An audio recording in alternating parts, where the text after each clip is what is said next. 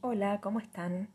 A continuación leeré un micro relato del autor argentino y más precisamente cordobés Juan Filloy, titulado La vaca y el auto. Que lo disfruten. La lluvia ha fijado la médula pulverenta del camino. La atmósfera recién lavada está fresca y limpia. El sol irradia su esplendor de fin de marzo. Viene un auto a gran velocidad. Bajo el cielo de la pampa, caverna diáfana de turmalina, el auto es una catanga bulliciosa y rápida. La cementera húmeda emana un olor másculo que excita a la hermosa joven que lo conduce.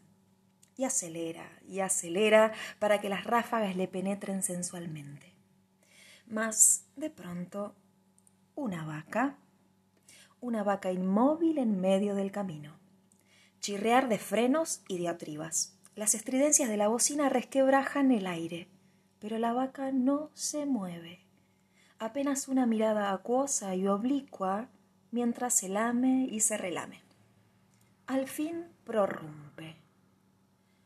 Pero señorita, ¿a qué tanto escándalo? ¿Por qué se apura si a mí no me interesa su apuro?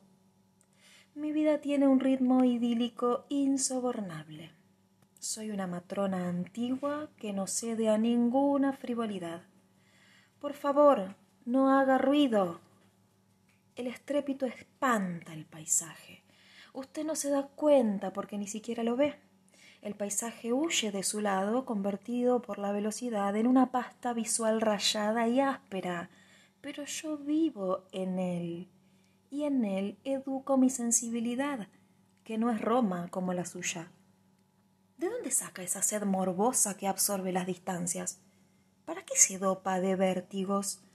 Usted serviliza la vida con apremios en vez de ganarla en intensidad. Vamos, deje quieta la bocina. El tiempo y el espacio no se dominan con músculos de acero y latón. La rapidez es un engaño, hace llegar antes a la certeza de la propia impotencia.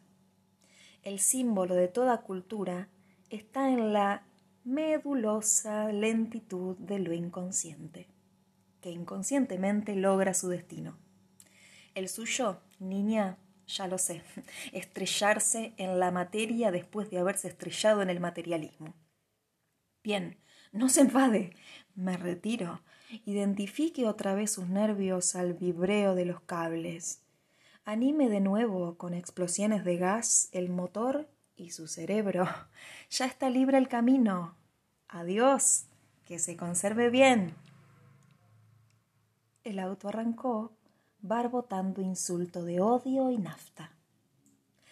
Parsimoniosamente, relamiéndose, la vaca extendió una mirada acuosa y larga y después un mugido irónico y largo que acompañó al auto hasta doblar la línea del horizonte. Microrelato de Juan Filloy, La vaca y el auto.